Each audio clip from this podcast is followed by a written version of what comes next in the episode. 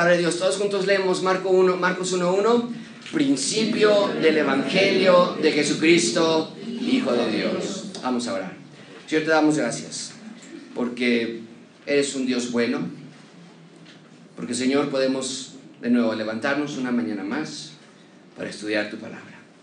Señor, que este grupo de personas que ha venido a esta hora, Señor, pueda entender qué es lo que tú quieres para ellos por medio de este texto. Señor, que tú te reveles, que no sean mis palabras, que no sean mis ideas, simplemente estudiar este versículo y qué quiere decir para nosotros, qué quiere decir lo que tú ya nos dejaste, que es el significado literal de este versículo. Ayúdanos a entenderlo y aplicarlo en nuestras vidas. En nombre de Cristo Jesús te lo pedimos. Amén. Nunca nada iba a ser igual otra vez. Este evento causó un antes y un después. Eh, la llegada de Cristo a la tierra cambió todo y lo cambió para siempre. Tu mismo cumpleaños, mi cumpleaños, apunta a la llegada de Cristo a la tierra. Yo nací el 14 de julio de 1986. 1986, ¿qué? Son 1986 años después de la llegada de Cristo a la tierra. Y es que cualquier persona, crea o no crea en Dios, acepta el nivel crítico de importancia que Cristo tiene en la historia de la humanidad. Pero tenemos que preguntarnos lo obvio, amigos. ¿Qué hace la historia de este tal Cristo tan fascinante y universalmente importante? El nacimiento de Mahatma Gandhi, o el nacimiento de Buda, o el nacimiento de la Madre Teresa no provoca lo que el nacimiento de Cristo ha provocado. Cada placa tectónica que envuelve nuestra sociedad es simbrada con la mención del nombre de Cristo. ¿Pero por qué? ¿Por qué la vida de un judío oriental, sin riqueza, sin trono, sin ejército? ¿Por qué la vida de un hombre que fue humillado y burlado y reído y finalmente brutalmente asesinado? ¿Por qué su vida causa tanto revuelo? ¿Por qué estamos hoy aquí en la Ciudad de México estudiando acerca de su vida? ¿Qué tiene de especial este hombre? Algunos dirán que, por ejemplo, es que Jesucristo es un gran ícono de amor y paz pero no lo creo. Porque escuchamos a él mismo hablar a los fariseos y decirles, ay de vosotros, escribas y fariseos, hipócritas, porque sois semejantes a sepulcros blanqueados que por fuera la verdad se muestran hermosos, mas por dentro están llenos de huesos, de muertos y de toda inmundicia. Eso no suena mucho amor. Escuchamos al, Señor Jesucristo decir en Lucas 12:51, ¿ustedes piensan que he venido a dar paz en la tierra? Les digo que no, vengo a traer división, vengo a traer disensión. Eso no son las clases de palabras que escuchamos que quieren acreditar al Señor Jesucristo como un ícono de paz y de amor. Y tenemos que entender que hay una idea totalmente infundada, por cierto, de que Cristo solamente fue un revolucionario que trajo tolerancia al mundo, que es el ejemplo de amor. Porque aunque es cierto, Cristo nos mostró el verdadero amor de Dios, Cristo no es primariamente un ícono social. Y no lo es porque Él nunca dijo que lo era. Entonces, vuelvo a preguntarles, ¿quién es este Cristo? Que tanta importancia en regiones del mundo ha ganado, que no tiene nada que ver con los judíos, nosotros no tenemos nada que ver con la ley de los judíos, ¿cómo podemos estar seguros que realmente Él era el Mesías? ¿Cómo podemos entender que los judíos lo rechazaron? No había nadie mejor que supiera las profecías judías que ellos mismos y ellos dijeron, no, gracias. Porque ellos lo rechazaron. ¿Por qué lo habríamos de aceptar nosotros? Amigos, me temo que hablamos mucho de Cristo, pero no conocemos suficiente de Él. Y esta serie se trata precisamente de ayudarte a entender quién es esta figura, por qué tiene tanta relevancia y que juntos veamos que solamente hay dos opiniones, perdón, dos opciones. O Cristo fue un mentiroso al decir que era Dios en carne, que nadie puede tener vida eterna sino por Él, o bien Cristo es realmente quien dijo ser. Pero no hay lugar neutral, porque vamos a ver que es ilógico decir que creemos que Cristo fue una, una buena figura, fue un buen maestro, cuando también al mismo tiempo creeríamos que todo lo que enseñó acerca de sí mismo es mentira. Si Cristo mintió acerca de su deidad, o si Cristo mintió de cómo alguien puede ir al cielo, Entonces, ¿cómo estar seguros que tampoco mintió o que también mintió acerca de la vida eterna, por ejemplo, o de la resurrección que acabamos de estudiar la semana pasada, o del perdón de pecados, o de los eventos futuros? Muy simplemente, amigos, Cristo es Dios hecho hombre, el Salvador del mundo, o Cristo es, y por lo tanto el cristianismo está basado en un lunático. Gracias abundante, hoy comenzamos una búsqueda de respuestas y los invito a que sean fieles cada semana para que con tus propios ojos puedas ver la realidad clara y contundente de la dulzura y de la deidad y del amor y de la verdad que se encuentra en Cristo. Pero no podemos saltar a Marcos sin antes hablar de un contexto, dónde estamos situados. Permíteme darte entonces un breve contexto de dónde estamos situados en este Evangelio. Lo último que vimos la semana pasada fue la vida de un profeta en el Antiguo Testamento que se llamaba como Daniel. En las últimas clases de Daniel te dije cómo es que muchos judíos regresaban a Jerusalén, ¿recuerdas? A reconstruir la ciudad. Dijimos que cerca de 40.000 judíos regresaron. Sin embargo, cuando ya regresaron a Jerusalén, esa reconstrucción de, de levantar las murallas y levantar el templo no duró por mucho tiempo. Fueron conquistados por varios pueblos. Y tal y como Daniel lo había profetizado, Roma se levantó como el imperio más poderoso de todos los tiempos. Y Dios continuó enviando profetas a lo largo de después después de la llegada de Daniel, se reconstruye el tiempo antes de la llegada de Cristo, Roma se levanta como el imperio mundial y a lo largo de este tiempo, antes de la llegada de Cristo, Dios continuó enviando profetas para pedirles que se arrepintieran. Pero cada vez Israel se negó. Y por último entonces llegó el profeta Malaquías, quien escribió el último libro del Antiguo Testamento. El último antes de los Evangelios. Pero Israel recibió a Malaquías y continuó decidiendo estar en rebelión ante Dios. Y por lo tanto entonces Dios, mucha atención con esto, dejó de enviar profetas. Pasaron después de Malaquías cerca de 450 años con silencio. Sin que Dios hablara nada. No profetas, no enviados, no visiones, no sueños, nada. Y a ese periodo del último profeta hasta la llegada de Cristo le llamamos el periodo intertestamental porque fueron más de 400 años entre el Antiguo Testamento y el Nuevo Testamento en los que Dios no dijo nada. Mucha atención con esto. Durante este tiempo intertestamental, es decir, 450 años aproximadamente, Israel, mucha atención con esto, se hizo profundamente religioso. Ahora vas a decirme, Josué, pero nos acabas de decir que Israel estaba en rebeldía ante Dios. Sí, sí amigos, pero ser religioso no es lo mismo que amar a Dios. No es lo mismo. Eso es exactamente lo que Israel hizo. En lugar de arrepentirse durante estos 450 años de silencio, Israel buscó tratar de impresionar a Dios con sus obras. Y durante este periodo intertestamental, estando ya bajo Roma como imperio, Israel desarrolló un sistema, mucha atención con esto, desarrolló un sistema religioso muy complejo. Todo comenzó con un grupo de personas. Sinceramente querían agradar a Dios. Insisto, estamos en el periodo intertestamental, 450 años de silencio. Y hubo un, grupo, un grupo de hombres que sinceramente decían, tenemos que buscar a Dios. Y se juntaron a leer la ley de Dios, a estudiarla, los diez mandamientos y la ley que encontramos en Deuteronomio. Se veían ellos mismos cautivos bajo Roma, veían que la situación no estaba bien, estaban mal, creían en Dios y querían que la situación cambiara. Y entonces formaron grupos, comenzaron a formar grupos de estudio de la ley de Dios. Y se hicieron ellos expertos en la ley de Dios se las sabían de pie a cabeza y comenzaron a hacer reglas aparte de las que Dios había mandado. Una de las primeras cosas que hicieron este grupo de personas en el periodo intertestamental fue establecer un lugar donde adorar a Dios. Porque, atención, les dije que aunque después de Daniel regresaron a reconstruir el templo, otras naciones vinieron y lo destruyeron por completo. En los tiempos entonces de intertestamentales ya no había templo más.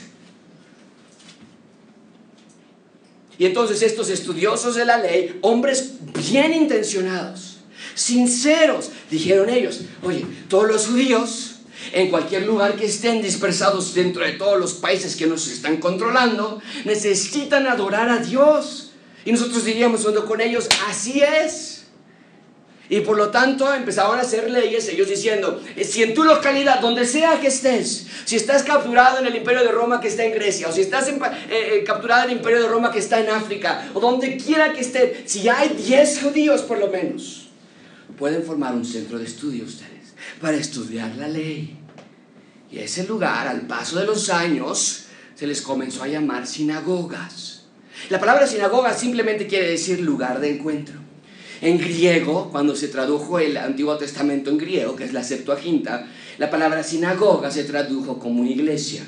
En este tiempo intertestamental, que no había templo en Jerusalén, que había un imperio sobre ellos, estos hombres comenzaron a crear centros de estudio llamados sinagogas.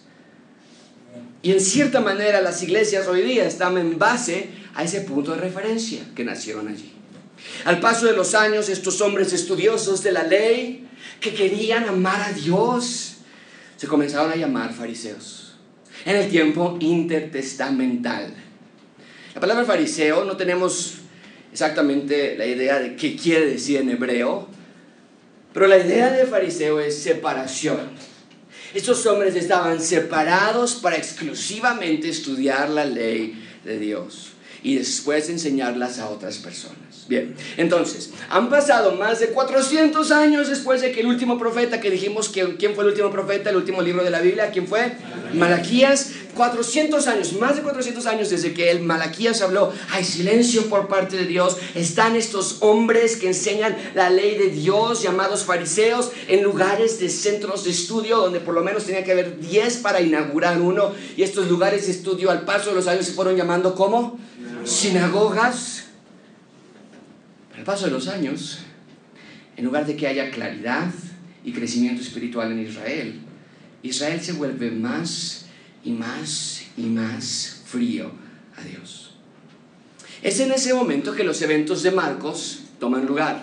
Después de 450 años de no escuchar nada de Dios, llegamos a Marcos 1.1. Y solamente vamos a estudiar un versículo hoy, pero en este versículo, mucha atención, Dios quiere que observes que su plan para rescatar, vas a decir, espérame, el plan de rescatar, eso lo vimos en Jonás, el plan de rescatar, eso lo vimos en Ruth, el plan de rescatar, eso lo vimos en Daniel, sí, pero llegamos a Marcos y vemos que la historia no cambia. El plan de rescatar por medio de Yeshua, de Jesús, del Mesías, el Hijo de Dios, son buenas noticias para el mundo. Y quiero que te pongas en el lugar de una persona judía esta mañana. Han pasado más de cuatro siglos desde que escuchamos algo de Dios. Mi abuelo, el abuelo de mi abuelo de mi abuelo fue el último que escuchó algo de Malaquías. A este, a este momento ya parecen solamente historias, leyendas, que dice la leyenda que vendrá un Mesías. Oh, de pronto el silencio se rompe y Dios habla. Pero esta vez su hablar es distinto. Ya no habla a través de profetas como Malaquías o Isaías. Ya no habla a través de sueños o visiones. ¿Quién fue el último profeta que estudiamos que tuvo varias visiones? Acabamos de estudiarlo. ¿Quién fue? Daniel. Esta vez hay un hombre caminando por Israel diciendo, yo estoy hablando con la voz de Dios. Esta vez hay un hombre que dice ser Dios. El enviado de Dios, el Salvador del mundo. Y eso que vamos a ver en el Evangelio de Marcos. Antes de comenzar formalmente, permíteme darte unos datos importantes. Tienes que entender dos cosas fundamentales de los Evangelios. Número uno, aunque los Evangelios nos hablan de la vida de Cristo, mucha atención con esto. Los Evangelios no son biografías de Cristo. Los cuatro Evangelios, Mateo, Marcos, Lucas y Juan, no nos dicen nada o muy poco acerca de la niñez de Cristo. Los cuatro evangelios no nos dicen nada acerca de la adolescencia de Cristo. Los cuatro evangelios no nos dicen nada acerca de la vida adulta de Cristo. No nos dicen nada acerca de la vocación laboral de Cristo. Los evangelios no son biografías, entonces, si lo fueran, serían muy pésimas biografías. Mucha atención con esto, amigos. Los evangelios se enfocan primordialmente en los últimos años de vida del Señor Jesucristo. Y en algunos casos, como el caso de Juan, se enfoca primordialmente en el Evangelio de Juan en los últimos días. En los últimos días, particularmente en los últimos tres días de la vida de Cristo. El Evangelio de Juan totalmente en esos tres días. Entonces los evangelios no son una biografía, sino, marca esto, el evangelio de Marcos busca demostrar al oyente que Cristo realmente es quien dice ser. Lo puedes poner en tu Biblia inductiva hasta arriba. El evangelio de Marcos busca demostrar al oyente que Cristo realmente es quien dice ser. El Evangelio de Marcos, mucha atención con esto, llega a su cúspide, al, clímax de la historia, a la parte más importante, cuando en Marcos capítulo 8 Cristo le pregunta a Pedro, Pedro, ¿quién dicen los de afuera que soy yo?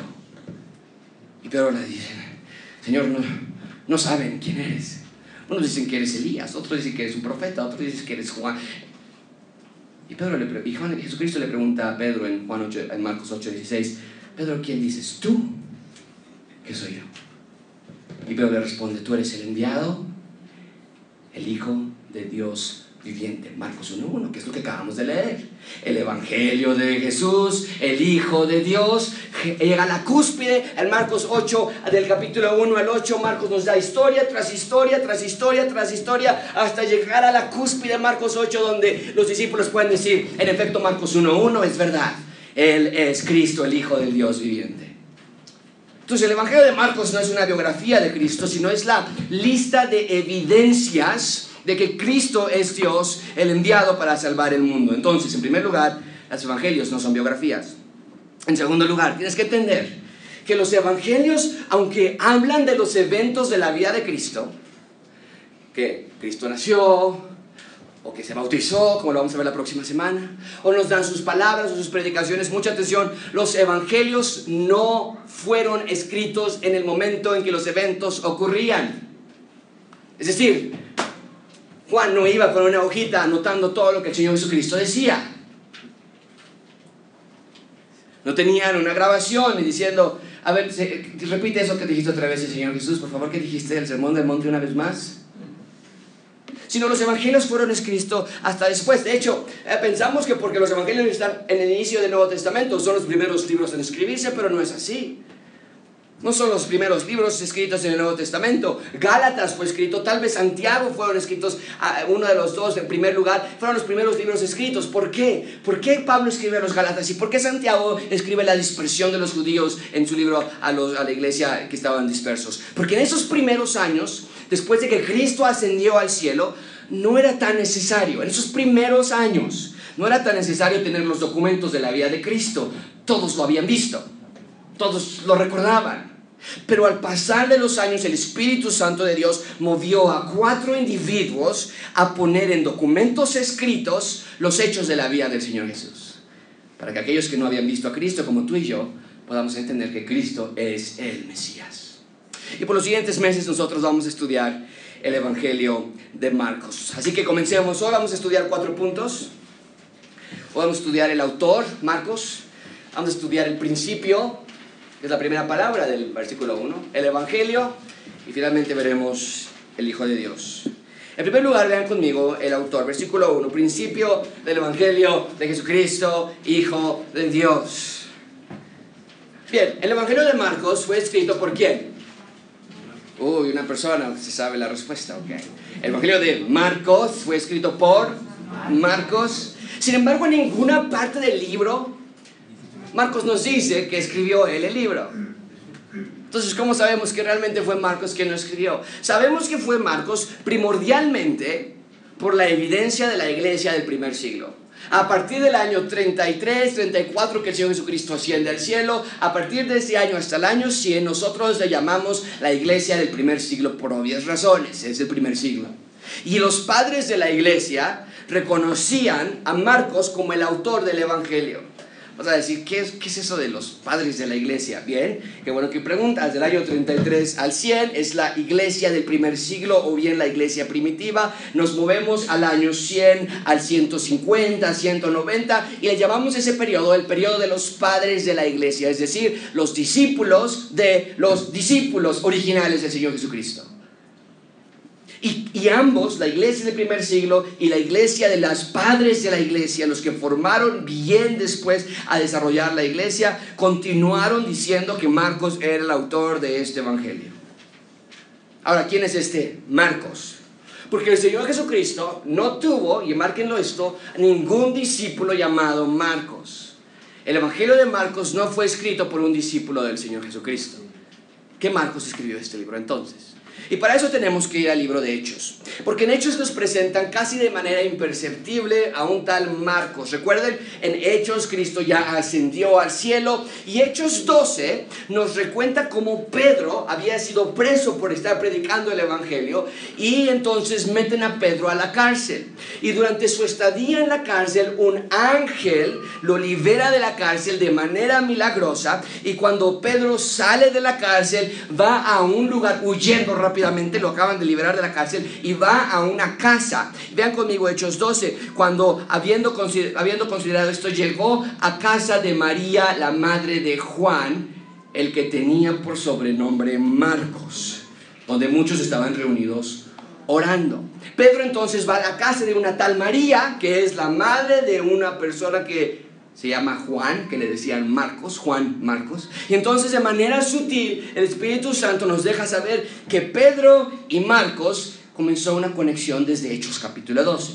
Solamente unos versículos después, en el versículo 25, vamos a volver a escuchar más de Marcos, pero ahora Pablo se asoció con otro hombre que se llamaba Bernabé para predicar el Evangelio, y Bernabé resulta que tenía un pariente que se llamaba Juan Marcos. Es el mismo Juan Marcos del versículo anterior que acabamos de leer, desde luego que sí. Y deciden entonces llevarlo para que les ayude. Hechos 12:25 dice, y Bernabé y Saulo, que es Pablo, cumplido su servicio, volvieron de Jerusalén, llevando también consigo a Juan, el que tenía por sobrenombre Marcos. Entonces, ahora tenemos a Marcos, habiendo conocido a Pedro, porque Pedro llegó a su casa, y unos versículos después, ahora Marcos lo reclutan para ser un ayudante de Bernabé y de Saulo para proclamar el Evangelio de Cristo. No era un gran hombre preparado, Marcos. No era un todo, no era un erudito. No sabemos nada a este, a este momento. Pero lo que sí sabemos es que es débil, es frágil. ¿Por qué? En un momento los voy a mostrar. Pero Dios ocupa a los débiles siempre para avergonzar a lo fuerte. Esa es la clase de personas en las que Dios puede obrar. Pero es aquí entonces donde las cosas toman una vuelta totalmente inesperada en la vida de Marcos. Porque la Biblia no se guarda la realidad de que Marcos tuvo un fuerte fracaso. Vean conmigo su fracaso. En Hechos 13:5 nos dice, y llegados a Salamina, Bernabé y Pablo, anunciaban la palabra de Dios en las sinagogas de los judíos. Ya vimos que son sinagogas. ¿Desde cuándo comenzaron las sinagogas? Desde el tiempo intertestamental. Recuerden eso. Pero llegaron entonces Pablo y Bernabé a las sinagogas, tenían también a Juan de ayudante, hasta aquí vamos bien, Juan Marcos está ayudándoles, está echando ganas, todo está transcurriendo de manera normal, pero en los, ya que es el capítulo 13 de Pablo y Bernabé, las cosas se ponen muy, muy complicadas. Y vean lo que pasa en Hechos 13:13, 13. unos cuantos versículos después. Habiendo zarpado de Pafos, Pablo y sus acompañantes arribaron a Perge de Panfilia, pero Juan los desertó, se apartó de ellos volvió a Jerusalén. ¿Cuál, Juan? Juan Marcos. Sin más ni más, Marcos dice, ¿saben qué? Eh, qué, bárbaros, ustedes la verdad aman más a Dios de lo que yo los amo, esto es de lo que yo lo amo, esto es demasiado difícil para mí, he visto presiones, he visto confrontaciones, mi vida está en peligro y ya sea por temor, ya sea por dolor o lo que sea, Marcos abandona a Pablo y a Bernabé y huye para Jerusalén. Porque Jerusalén ahí estaba su casa, ahí estaba su lugar seguro. Y entonces decide regresar. Y esto fue un golpe fuertísimo para Pablo. Y pasan algunos años, nota eso, de Hechos capítulo 13 hasta, hasta Hechos 15, que voy a leer un minuto. Pasan algunos años y no escuchamos nada hablar de Marcos. Nada. Y entonces de pronto llegamos a Hechos 15. Y vean lo que sucede. Después de algunos días, Pablo le dijo a Bernabé, oye Bernabé, vamos de regreso a visitar a los hermanos en todas las ciudades Segundo viaje misionero de Pablo, vamos a, visitar cada iglesia que hemos planteado, en que, que hemos plantado, en que hemos anunciado la palabra del Señor para ver cómo están, vamos a visitarlos. Y Bernabé dijo, perfecto, vámonos Pablo, pero nos llevamos a mi primo. Nos llevamos a Juan, el que su nombre tenía Marcos. Pero, pero a Pablo no le parecía bien. Pablo no olvidaba fácilmente. Dice, ese individuo que nos dejó, que nos abandonó, no le parecía bien llevar consigo al que se había apartado. Así lo conocía. Tú le dices Juan, tú le dices Marcos, yo le digo al que nos apartó, el que nos abandonó. Y no había ido con ellos a la obra. Y hubo tal desacuerdo entre ellos, Pablo y Bernabé, que se separaron el uno del otro. Bernabé se fue con Marcos a Chipre. Y Pablo escogió a Silas, saliendo y salió encomendado por los hermanos a la gracia del Señor. Pablo no quería tomar el riesgo de llevarse a otro hombre o al mismo hombre que los había abandonado ya anteriormente. Y Bernabé no quería tomar el riesgo de no llevarlo y usarlo para la gloria de Dios y que Dios lo siguiera restaurando. Entonces, así ambos parten en diferentes direcciones, haciendo la obra de Dios. Ambos Dios los bendice. Pero vemos aquí que Marcos recibe una segunda oportunidad para servir. Así es Dios, amigos.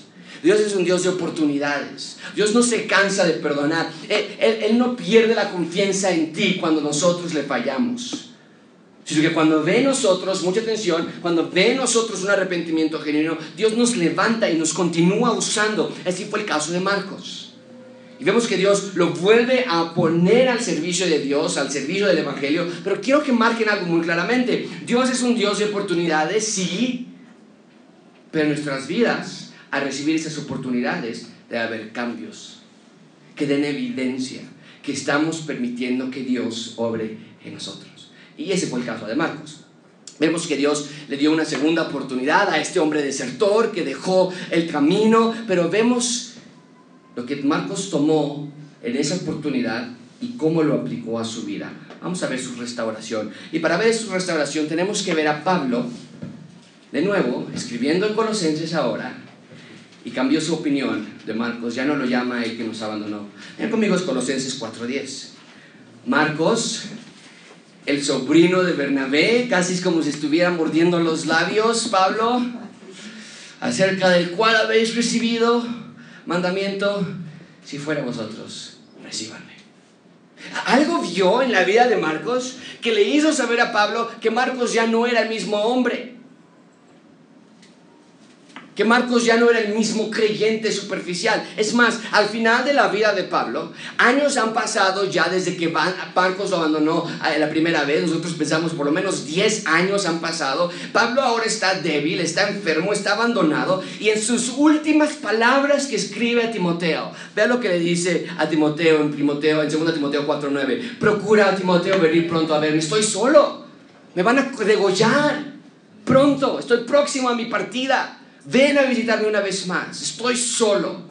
Todos me han desamparado. Demas se fue, amó este mundo, se fue a Tesalónica, Crescente se fue también a Galacia y Tito a Dalmacia.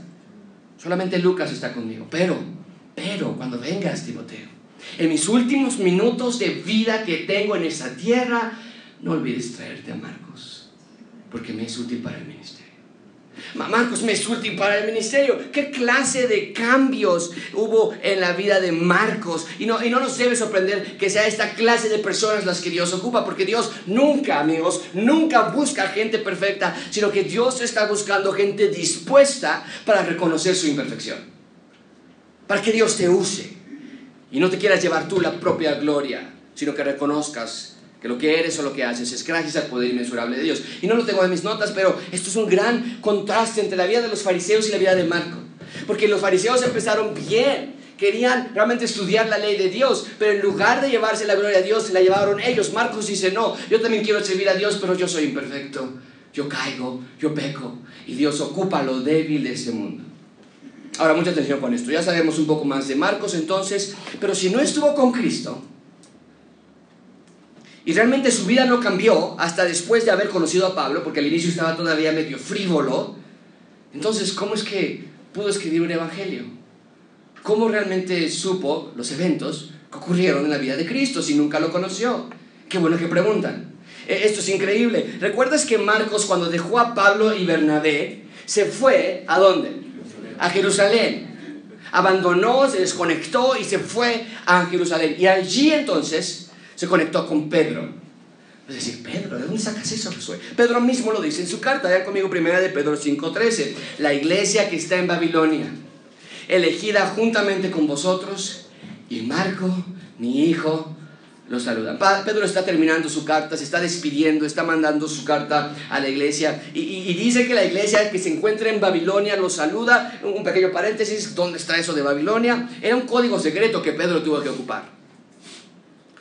Porque Babilonia, desde el libro de Daniel, representa, representa el mal, representa el anticristo. Y nosotros sabemos que el anticristo vendrá de Roma o de lo que era el imperio romano en un futuro. Pedro está haciendo un juego de palabras, un código diciendo, hay una iglesia en Roma, pero no les puedo decir porque si no nos van a perseguir. Entonces la iglesia que está en Babilonia les manda saludos. Y Marcos, mi hijo, también les manda saludos. Ahora, Marcos no era el hijo biológico de Pedro, sino que esa frase enfatiza una relación espiritual. Durante el tiempo que Marcos dejó a Pablo y Bernabé y se desertó y se fue y huyó y se escondió, Pedro entonces se convirtió en el mentor de Marcos y lo recibió y le fue de utilidad y se lo llevó con él a Roma. Y sin lugar a dudas, Marcos creció bajo la tutela de Pedro. Y entonces fue Pedro quien hizo toda la recolección de eventos para que Marcos los escribiera en lo que conocemos como el Evangelio de Marcos, pero en realidad entonces es el Evangelio según lo que Pedro le dijo a Marcos. Y Pedro sí estuvo con el Señor Jesucristo. Entonces, durante su estadía en Jerusalén y después cuando Pedro estuvo en Roma, se escribe este Evangelio a manos de Marcos. Y entonces quiero que lo veas desde ese punto de vista. Pedro está ah, dando a Marcos los hechos del Señor Jesucristo para que Pedro lo, para que Marcos los escriba y después enviarlos a la iglesia que está en Roma. Estos creyentes en Roma están sufriendo, están perseguidos, están torturados y entonces el Evangelio de Marcos está entintado con el sufrimiento de Cristo. Eh, Pedro les dice a Marcos y, que Cristo sufrió y Cristo padeció y Cristo fue torturado y Marcos está escribiendo todo eso y, y le envían a la iglesia de Roma para que ellos sepan que nosotros también tendremos sufrimiento, pero que Cristo ha sufrido más. El Evangelio de Marcos es, es, relata amargamente el sufrimiento y los padecimientos de Cristo, porque esos lectores por primera vez que estaban en padecimientos y sufrimientos por Cristo también podían ser animados al saber, ánimo, Cristo venció la muerte. La primera parte del Evangelio de Marcos se enfoca en reconocer la autoridad de Cristo como Mesías. Y Marcos es un Evangelio que va rapidísimo. Tiene más de 40 veces la, la frase, el adverbio inmediatamente es ocupado. Es un evento tras otro y tras otro. Y, lo pueden leer ustedes en sus Biblias. El siguiente versículo es el anunciamiento de Isaías y después se bautizo y después llega Juan el Bautista. Es un evento tras otro y tras otro y tras otro. La primera parte se enfoca en reconocer su autoridad como Cristo. La segunda parte se enfoca en reconocer su sufrimiento. Y la tercera parte del Evangelio se enfoca en reconocer su victoria. Bien, entonces el Evangelio de Marcos escrito por Marcos, sobrino de Bernabé, son las memorias de, ¿quién dijimos? ¿Quién fue el que le dio los hechos a Marcos para que lo escribiera? ¿Quién? Pedro. A los creyentes que estaban sufriendo en tortura, en dolor, en persecución. ¿Dónde estaban esos creyentes? En Roma. Es, es un evangelio que está eh, pensado a gentiles romanos. Hay eh, frases en latín constantemente en el libro de Marcos porque fue escrito para creyentes que estaban en comunión, en, familiarizados con el latín en Roma. Ahí tenemos entonces el autor y, esto, y todo esto y ni siquiera hemos visto el versículo 1 de Marcos. En segundo lugar, entonces, ahora sí vamos al principio, versículo 1 de Marcos. La primera palabra es, ¿qué? Principios. Principio. Amigo, esto, a esta altura tratamos de inculcar en ustedes una mente que piense en la, en la enteridad de la narrativa bíblica. A esta altura, esta palabra te debe conectar casi de manera inmediata con qué libro de la Biblia. Con Génesis. ¿Con qué versículo de Génesis? Uno a uno. En el principio creó Dios los cielos y la tierra. En Génesis Dios creó todo perfecto, todo era excelente, pero a causa del hombre, a causa del pecado, la rebelión del hombre abrió una brecha entre Dios y los hombres. El pecado separó a la humanidad de un Dios perfecto y un Dios santo. Pero Dios no quiere dejar las cosas así, sino que desde antes del comienzo de los tiempos, Dios ya había decretado, como lo cantamos en la canción, que el plan de salvación sucedería de la manera en la que sucedió. Pero lo que quiero que veas el inicio de Marcos es que Marcos nos lleva al inicio de todas las cosas, nos hace pensar en la creación y en el origen del ser humano y del planeta y de todo. Y no es para menos. El Evangelio de Marcos creemos que fue el primer Evangelio de los cuatro en ser escritos. Y la primera palabra de Marcos es el principio. La idea es, eh, todo empieza aquí. Nadie ha escrito el Evangelio aún, nadie ha hablado de la vida de Cristo. Déjame decirte, aquí comienza todo. pero tiene una conexión con el resto de la narrativa bíblica. Mucha atención con esto, amigos, porque es clave para entender ese libro. Génesis nos relata el principio de la humanidad sin Dios. Marcos nos relata el principio de la humanidad con Dios en la persona de Cristo Jesús. Esto es una nueva creación tienen sus notas, nueva creación. Marcos 1.1 es el Génesis 1.1 del Nuevo Testamento. Márcalo en tus Biblias. Marcos 1.1 es el Génesis 1.1 del Nuevo Testamento. La historia comienza aquí. Los evangelios, mucha atención, está en la pantalla, los evangelios son para el Nuevo Testamento lo que el Pentateuco es para el Antiguo Testamento. El Pentateuco son los primeros cinco libros del Antiguo Testamento. ¿Cuáles son los primeros cinco libros? Génesis, Éxodo, Levítico, Números, Deuteronomio.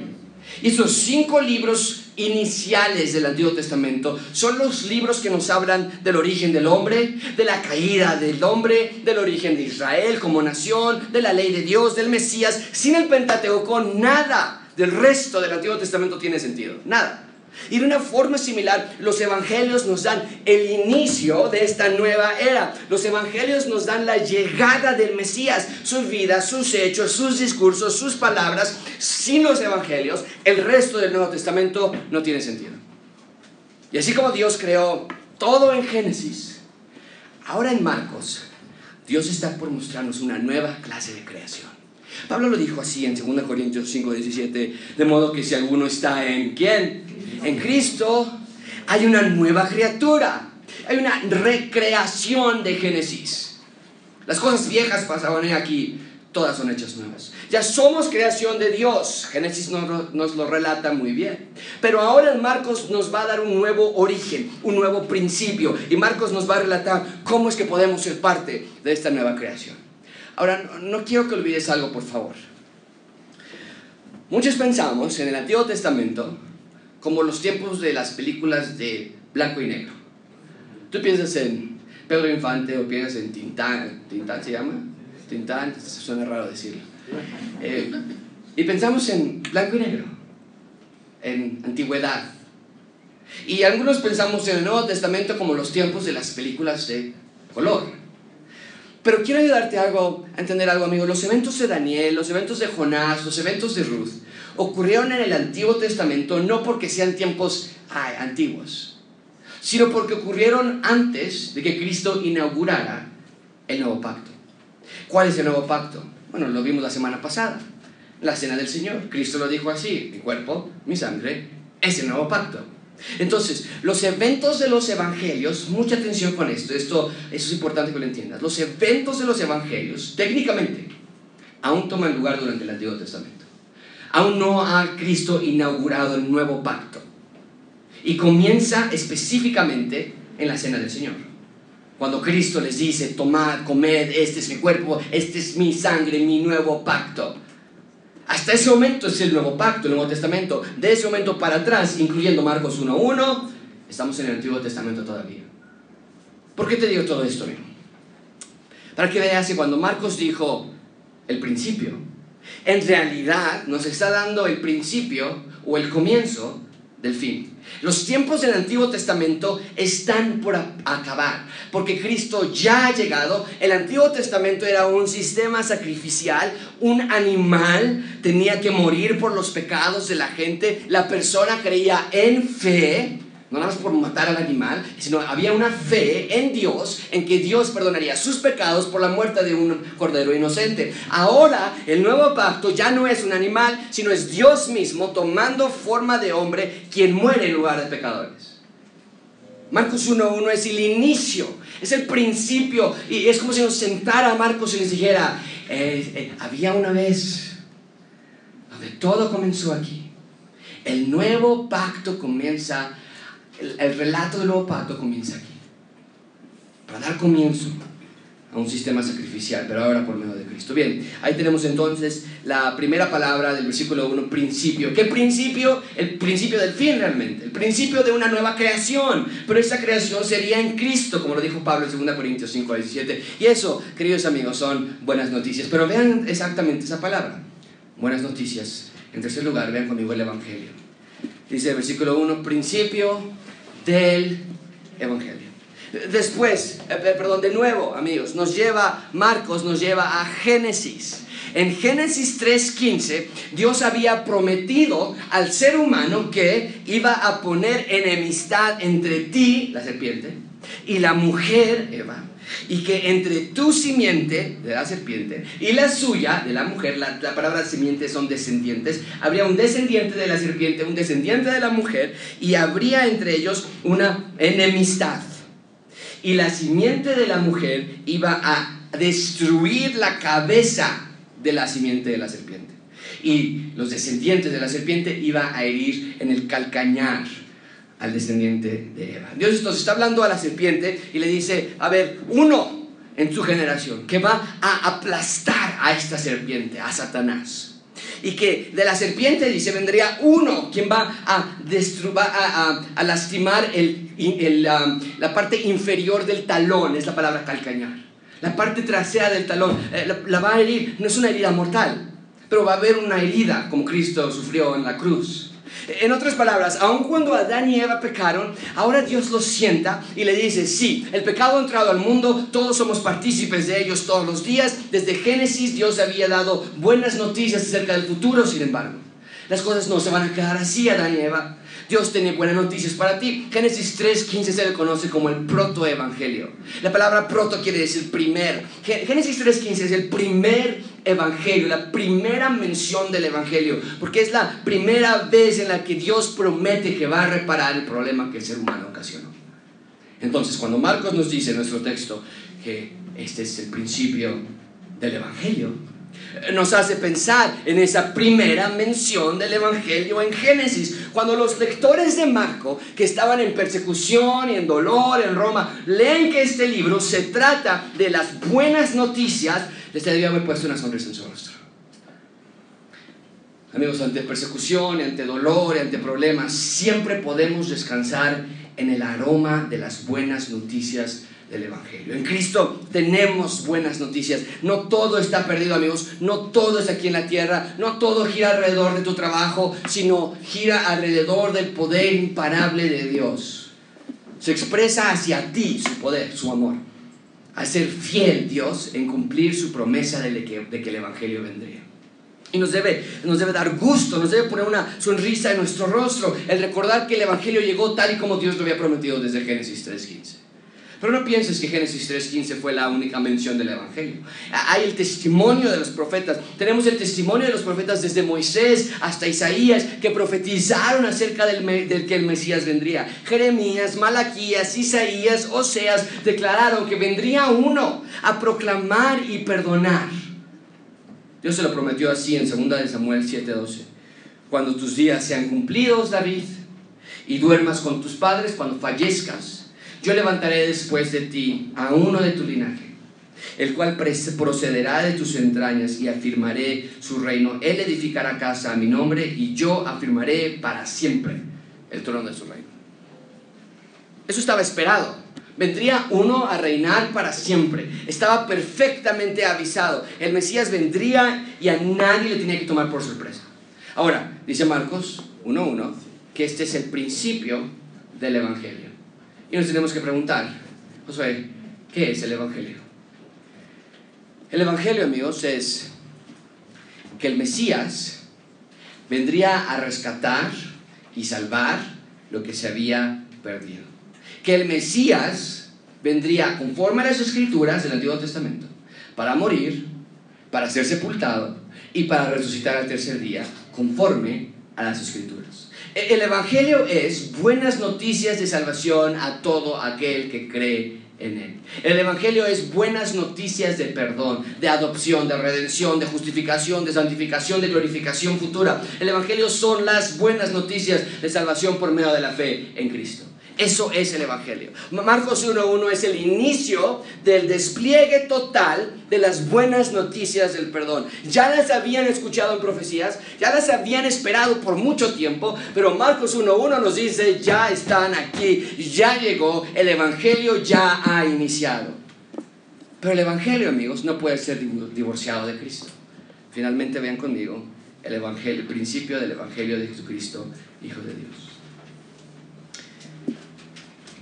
Versículo 1, principio del Evangelio de Jesucristo, Hijo de Dios. Este Evangelio va de la mano de Jesús. Lo vemos como, versículo 1 dice, principio del Evangelio de qué?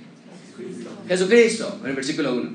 Pero en realidad son dos nombres en uno. Así que vamos a ver, la primera parte de ese nombre es Jesús. El Evangelio, este es el principio del Evangelio de Jesús. Mateo 1.21 nos dice que el ángel Gabriel se acercó con María y le dijo, vas a dar a luz un hijo y le vas a llamar su nombre Jesús, porque él salvará a su pueblo de sus pecados. Jesús quiere decir Salvador. Este, este Evangelio, Marcos 1.1, se trata del inicio del Evangelio del Salvador. El Salvador de su pueblo, dice en la pantalla, va a salvar a su pueblo de sus pecados. ¿Cuál pueblo? Israel. Según Génesis 15, primero es el pueblo de Israel.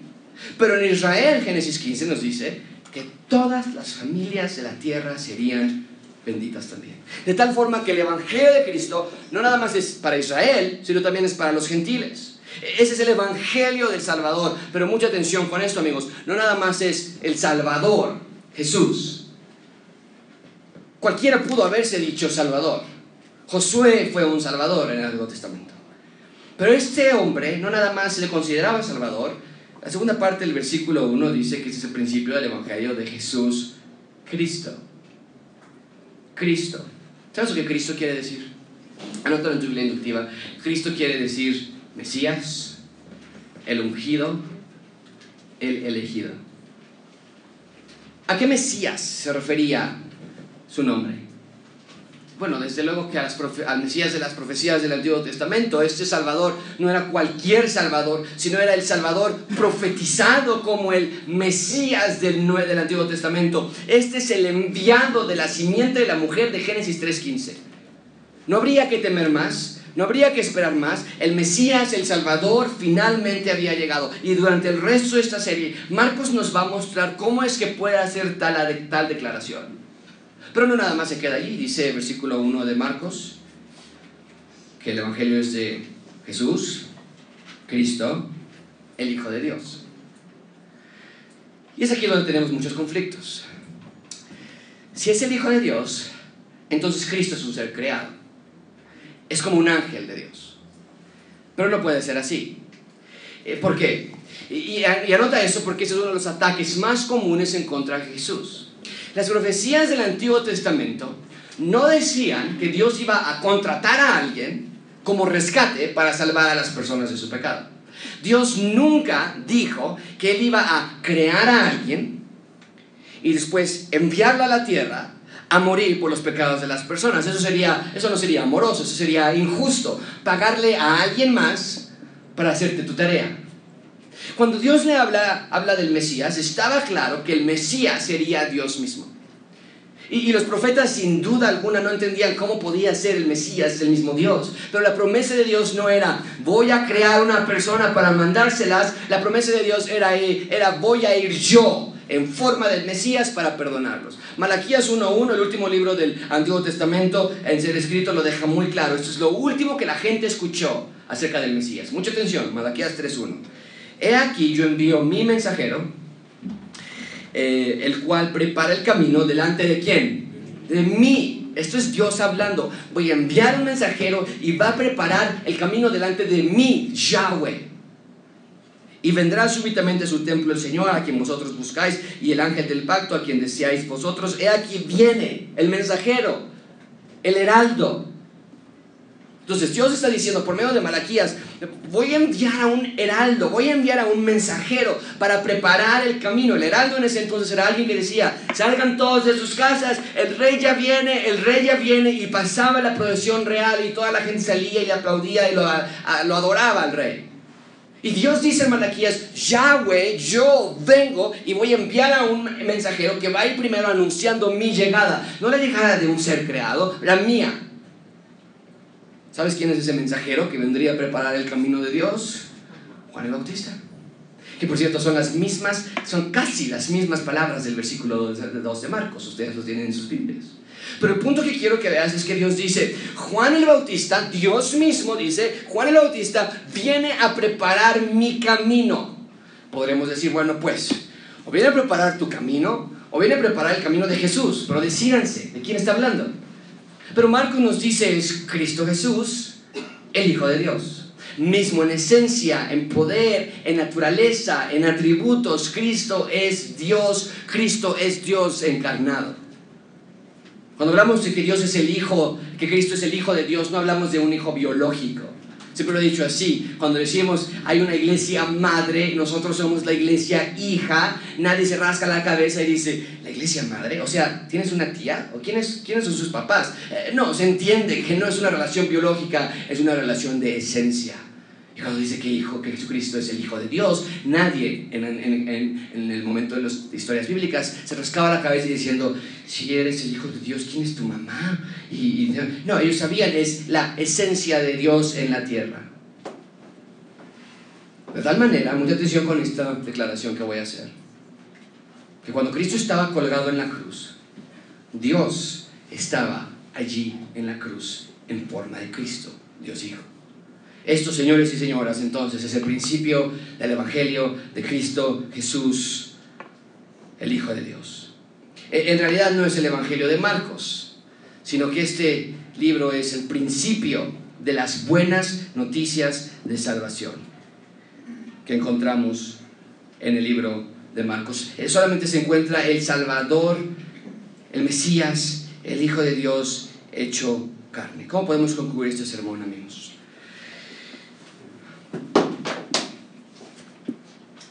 Amigos, Iglesia Gracia Abundante, ya estamos aquí, ya llegamos. Eh, vimos a Cristo en la imagen del hijo de Boz y de Ruth, que se llamaba Obed. Vimos que ese hijo eh, entre Boz y Ruth abrió la puerta para la descendencia del el Mesías eventualmente y que Cristo descendió de la familia de Boz y de Ruth. Eh, vimos a Dios proteger a Noemí para que la línea genealógica de Cristo se mantuviera. Vimos a un pequeño resplandor de Cristo Jesús en Jonás cuando fue a Nínive a predicar y toda la ciudad se arrepintió y se convirtió. Vimos que así sería el Cristo, vendría a predicar y salvar a personas. Eh, vimos un poco de Cristo en el horno ardiente con Daniel, cuando los amigos de Daniel, Sadrach, Mesach y Abednego estaban caminando sin quemarse en el horno y en Nabucodonosor preguntó, ¿por qué veo a cuatro si nada más echamos tres y el cuarto es semejante al Hijo de, de Dios? Eh, vimos a un poco de Cristo al aparecérsele a Daniel en las visiones y le tocó tres veces en el cuerpo para decirle, Daniel, varón, muy amado, no temas. Lo, vimos ya y lo, y lo escuchamos darle una última visión todavía en Daniel capítulo 2 de la semana pasada. Pero hoy Marcos nos está diciendo, ya está aquí, llegó como lo había prometido, Cristo está aquí, preparen la ciudad, abran sus corazones, abran sus oídos, observen con sus ojos, el Salvador, el, el Mesías, el Hijo de Dios está aquí entre nosotros y desde lo humilde de ese establo en donde nació, estaba por brillar un intensamente la gloria esplendorosa del Evangelio de Cristo y todo, amigos,